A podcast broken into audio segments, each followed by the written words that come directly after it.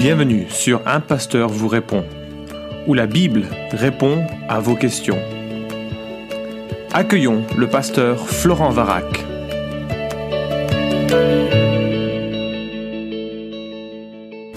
Shalom de Jérusalem, où je suis accompagné de mon cher ami Josué Turnil, qui est le responsable de la mission Juif pour Jésus en France.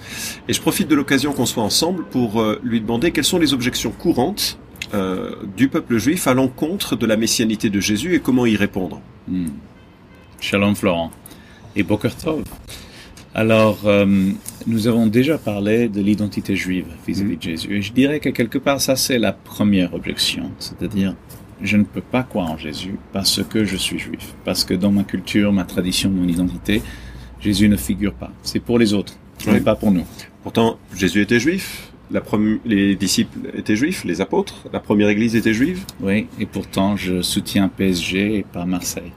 Donc c'est un peu pareil. Donc euh, voilà. Donc ça c'est une fois qu'on peut établir que Jésus était juif, comme tu le dis, que la, le christianisme commence avec une église primitive qui était 100% juive, que on peut comprendre que sans les racines juives, le christianisme ne peut pas exister, que sans le fait que Jésus soit le Messie, il peut pas être le Christ des nations. Là, on peut commencer à voir, à rentrer dans le vif du sujet. Et il y a plein de choses qui font partie de cette identité juive. Qu'est-ce qu'il y a comme autre objection? Notamment, quelque chose qui forme l'identité juive, c'est la persécution.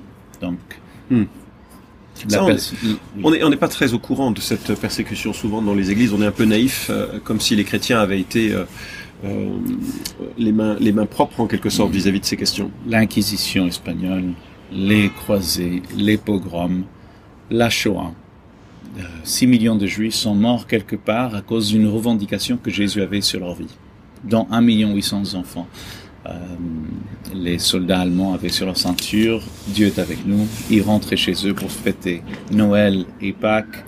Euh, et je viens de lire un témoignage comme quoi le commandant d'Auschwitz avait demandé à quelques prisonniers juifs de, de faire des, des cartes euh, de vœux euh, de Pâques, ah, où ils devaient dessiner dans les camps des lapins, des œufs de Pâques. Et donc, oui, pour nous, tout cela vient du christianisme et du Nouveau Testament. Donc il y a plein d'objections juives qui sortent de cela, notamment euh, le Nouveau Testament est antisémite, c'est l'idée reçue, euh, la, pourquoi croire en, en Jésus, en, Dieu déjà, hmm, étant donné la Shoah. Euh, oui, donc la persécution et l'histoire de la persécution du peuple juif fait partie de notre méta-récit, fait partie de notre identité et qui cause barrière entre nous et l'évangile. Alors, Comment est-ce que tu réponds à cette objection? Parce qu'effectivement, j'ai rencontré plusieurs personnes qui m'ont dit mais je ne peux pas croire en Dieu à cause de la Shoah, ou plus spécifiquement, je ne peux pas croire au Dieu des chrétiens vu leur comportement vis-à-vis des Juifs dans l'histoire. Hmm. Alors, euh, c'est une question difficile parce que quand on fait face à la douleur de quelqu'un, hmm. la première réaction et la réponse doit être l'empathie, la compassion, et d'exprimer un sentiment de regret.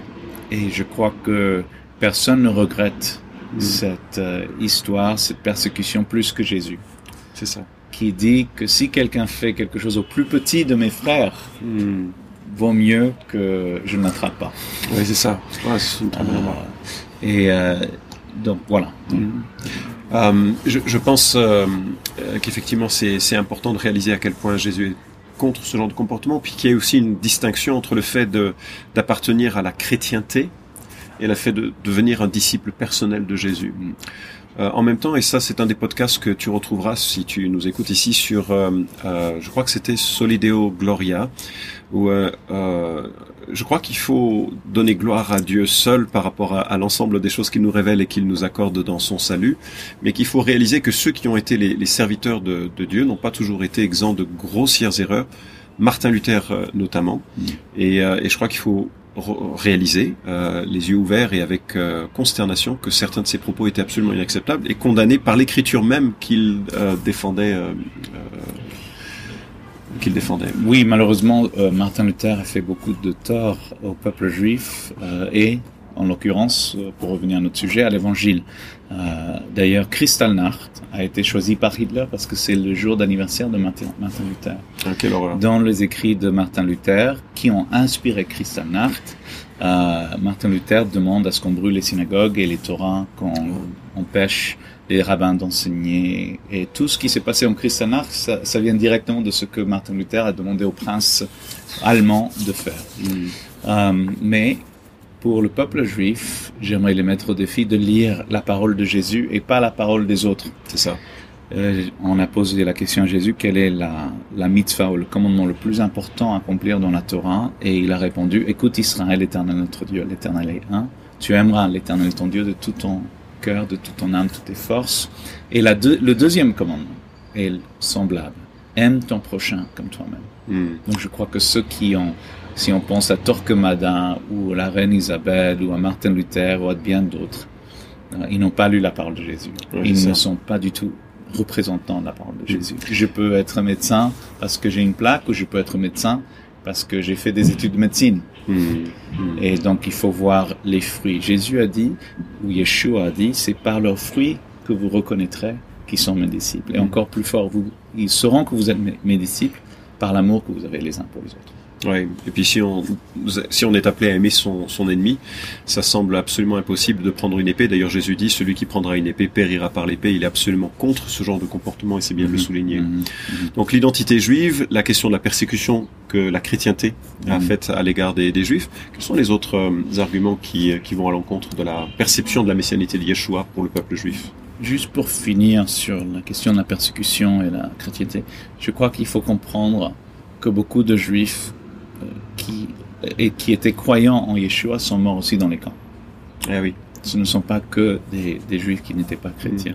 Qui, euh, Oui, l'apanage de la violence n'est pas le propre euh, simplement de cette situation. Les, nous faisons partie d'une tradition euh, euh, évangélique où beaucoup de, de chrétiens sont morts dans les siècles précédents de la persécution religieuse. Tout à et donc ça n'avait rien à voir avec le judaïsme. Ça fait partie, hélas, d'une donnée humaine, Mhm. euh, cette violence qu'il y a dans les hommes. malheureusement. Donc, Autre objection autre objection, il y en a plein.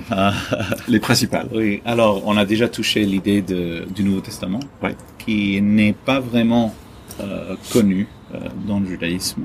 Et donc, puisque on a ces idées reçues et on a cette expérience de persécution chrétienne, on, on suppose, ou la, la déduction logique, c'est que ça vient du Nouveau Testament.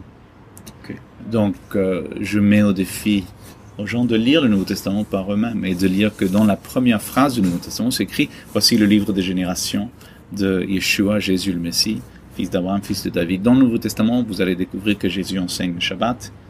Il parle et discute sur ce qui est cachère. Il euh, vit en Israël. Il parle en hébreu et en araméen.